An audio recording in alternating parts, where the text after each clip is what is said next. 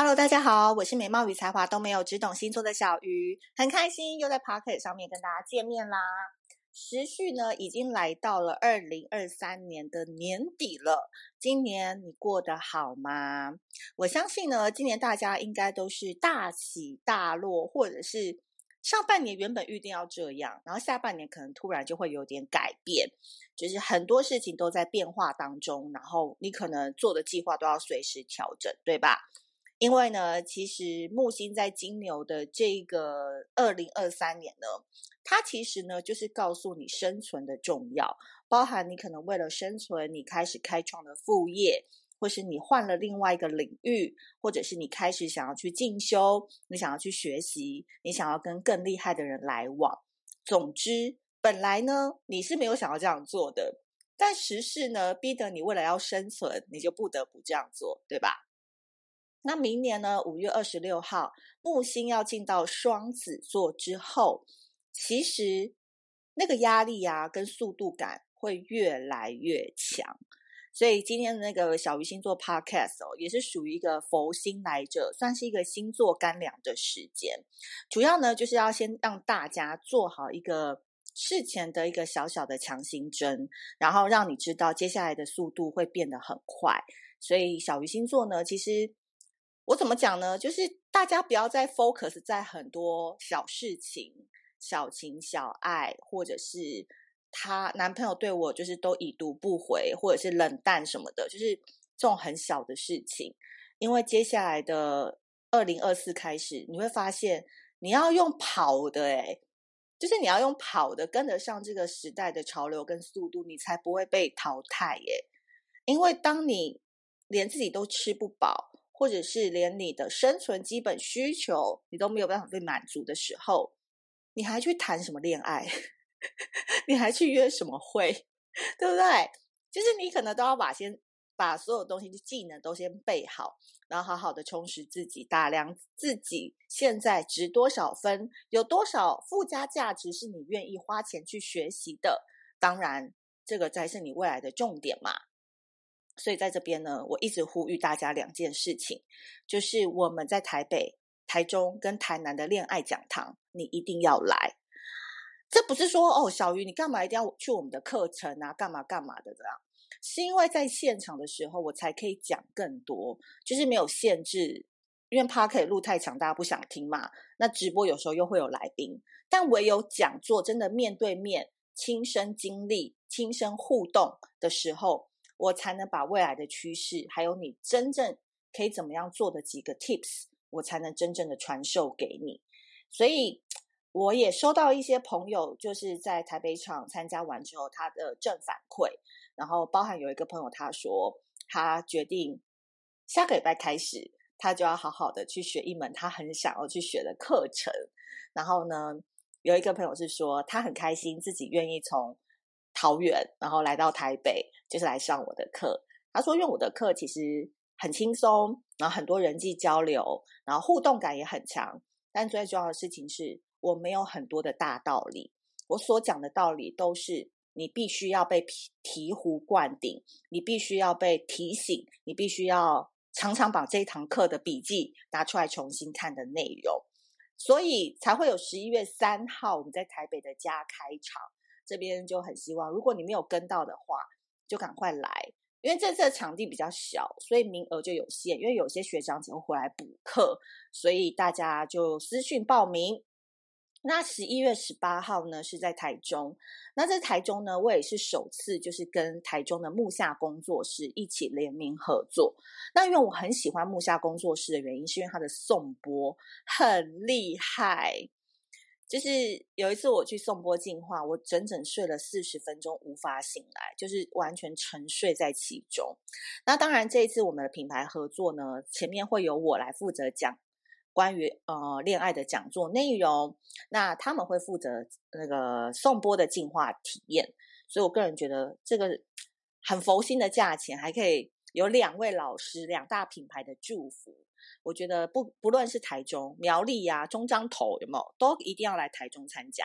而且当天是礼拜六哦，你说不定还可以参加完以后约几个当场认识的朋友一起去吃酸菜鱼。那台南更不用说啦，台南，台南，台南。首先呢，我先讲，很多人一直敲碗说叫我去高雄开课，但因为呢，我本身为什么会选在台南呢？是因为我每一次回台南，我台南人嘛，然后虽然我小时候是在台北长大，然后每一次经过台南美术馆的时候，那一栋很漂亮白色的建筑二馆的时候，都心里想说，我一定要在这里，就是办一场属于我自己的讲座，然后我要跟我的仙女跟仙草们一起分享，然后一起成长。那我觉得很多事情啊，就是想了差不多就做吧，反正也没有什么好后悔的。你觉得想来就来吧，就冲吧，就也没什么好后悔的，不用担心什么抽成问题。你想来的时候，你自然而然就会想办法来。然后揪朋友来吧，揪一个你真的觉得他也很想要成长，他很想要突破舒适圈，他很需要被拉一把的朋友一起来。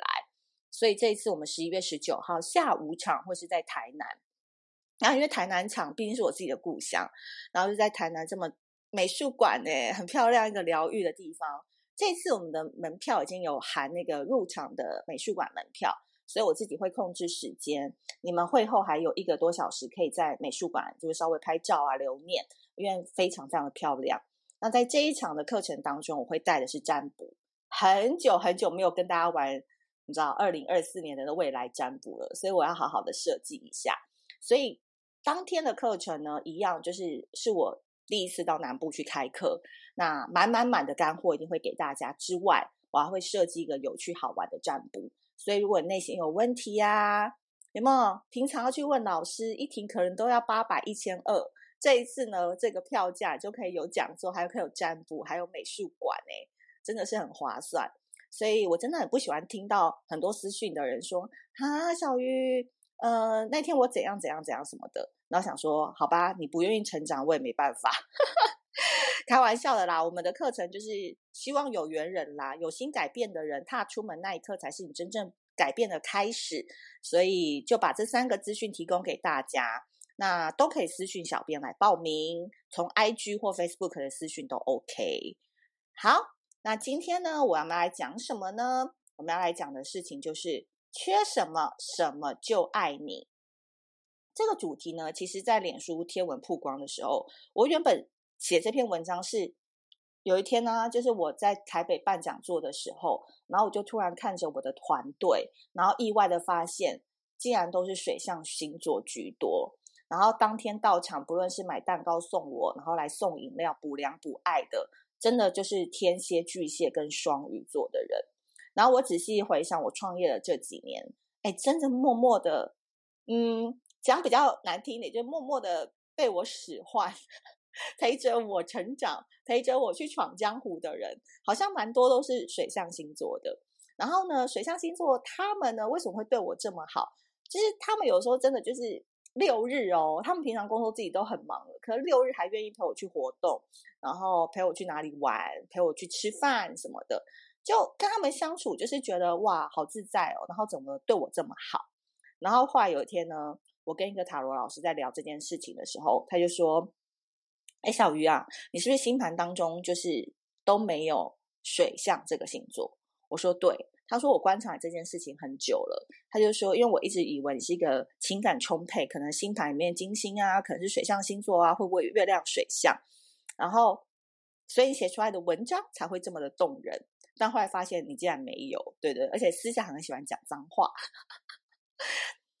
但这件事情其实我早就知道了，因为。我后来发现，所谓的吸引力法则哦，也有一个叫做“缺什么补什么”的法则诶。因为呢，我个人身上呢，虽然没有任何水象星座的人，但是在我开始闯荡江湖之后，我发现陪伴我比较久的，或者是容易被我吸引的，大部分都是水象星座。所以在星座界，我有个观察呢，就叫做“缺什么，什么就爱你”。比如说呢，我今天呢，当然是以水象星座我接触的比较多，然后作为一个一个主题。但你也可以去思考你的星盘当中，比如说你缺土象，你有没有跟土象的人会极端？比如说他们就特别愿意帮你，或是他们就特别容易嘴你，对不对？也有可能就是你比较容易吸引到他们这样子。那风象星座可能都很容易帮助你这样子。然后当然有些人说他的星象会分布的比较平均，可能他的星盘里面四种都有。那我会有另外一个解释方式，叫做你自己就可以帮助你自己了，你就是很全能了。所以你的成功、你的魅力不需要靠别人来成就你。OK，好。那我觉得呢，其实在我身边分布哦都很平均，就是天蝎、巨蟹、双鱼，不会说哪一个星座的占比会特别多。那其中呢，天蝎座有没有最近发现天蝎座到底是赞助我们小鱼星座多少钱啊？那个 IG Reels 都发了很多天蝎的，没办法，因为你知道天蝎座真的就是像米一样的星座，但是他真的超愿意投资钱、投资体力、投资才华在我身上的，因为啊。天蝎座其实都很希望小鱼好诶，像我那时候在募资的时候，我第一个天使投资人就是一个天蝎座的姐姐，对。然后现在像我合作的香芬老师 Cake 老师也是一个天蝎女，然后教我 AI 的也是一个天蝎男，对不对？都是天蝎界的，因为我觉得他们爱你的方式啊，其实就有点像是长辈希望你好。身边呢、啊，你不论是大天蝎、小天蝎、男天蝎、女天蝎。或是你主管是天蝎，或是你下属是天蝎，你都会发现他们有一种偏婆妈的个性，就是网络他可能赖的时候跟你不会讲太多话，就说嗯好，或给你个爱心这样。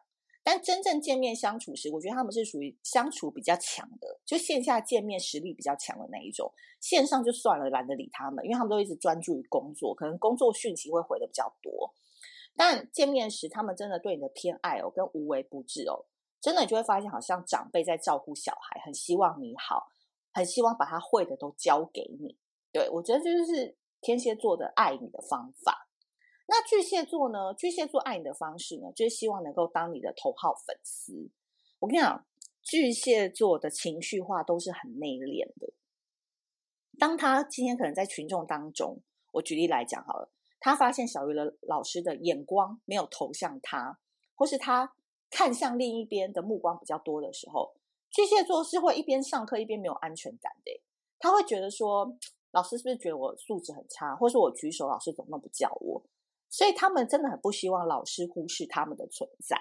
那你把场景套到任何地方都适用，比如说在公司当中，可能他就很希望获得老板的信任，或是做到一个完美的境界，让老板可以当众的称赞他这样子。那。他们呢是用什么方式来获得这样子的肯定呢？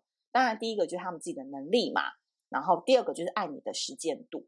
我跟你讲，他们爱你的时候真的超爱，他们可以大老远只为了送一块蛋糕给你，或是你开店的时候，他一定花会送来这种方式。对，所以巨蟹座就是你越不怎么夸他，他就是会好希望说，你说我好棒棒嘛，拜托嘛，这样子的孩子。那我觉得双鱼座呢，双鱼座，因为我认识的双鱼女比较多，就从双鱼女开始说好了。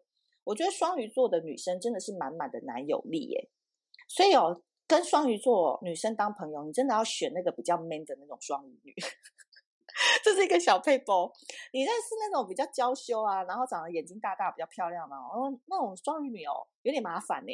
就是她常常失恋，然后都要找你哭诶，或者她很情绪化、很纠结。不要不要不要！我们认识那个比较男性化，然后做事很很说一是一，说干就干的那种双鱼女。我跟你讲，这种双鱼真的很棒很棒。因为哦，有一次我在一个 party 上面认识一个经纪人，然后她真的是双鱼女，可是她长得好好看。她的好看不是我们长发飘逸、温柔娴熟的那种好看，她的好看是短发利落。讲话超 man，可是身材超好，胸部超大，穿着超性感的整体的套装，其实很帅。但是当然他是那个异性恋，还有男朋友，可是你就觉得他整个有中性美，你知道吗？连我这个女生我都好喜欢他。这种这种双鱼女，我跟你讲，一看就知道值得交朋友，因为通常这种款的双鱼女哦，都很有义气。真的啊，双鱼女真的分两种。我相信小鱼老师好不好？我们在江湖上看太多了，真的往这个双鱼方向去靠啊，你真的会获得一个人生的小帮手诶。因为啊，他们真的可以忍受你的坏脾气，然后在你坏脾气的时候，他又觉得你很好笑，觉得你很可爱，然后会理智的帮你分析，或是他们都很会开车，很会骑车，然后很多事情要马上送达，或是马上帮忙，哦，下一秒人就出现了。所以有时候我都会觉得说，吼，那个这种牺牲奉献的心情啊，身为处女座的我，我是真的做不到，真的，因为他真的爱你的时候，他真的是本业哦，先放一下哦，我先过去救一下你，然后他再回来上他的班，这样我真的做不到。所以我在想说，哪天如果真的想要喜欢女生的时候，我真的双鱼女天男，天男的双鱼女，我真的觉得一定要列为首选，好不好？这边欢迎那个双鱼女的蕾丝边，或者是那个那个 T 哦，都可以来跟小鱼老师那个互动一下。我真觉得双鱼女的 T 真的超赞，超赞，我爱我爱。好，所以。今天呢，就用三个星座与我的互动方式呢，来提供给大家做参考。那我个人觉得，这个想法其实可以延伸到人生很多的层面。就是说，你可能天生缺少什么，但是宇宙呢，会用另外一个形式来还给你。所以人生真的要平衡呐，你不要一直往你自己没有的地方那边去看。其实说不定你身边早就有宇宙用别的形式来给你。鼓励来给你祝福，只是你自己都不知道而已。然后这也是我在今年就突然发现说，哇，受到很多水象宝宝们的喜欢跟帮忙，也是让我觉得蛮感恩的。所以要关注小鱼星座好不好？因为每一次我们讲的星座都跟别人讲的不一样，对不对？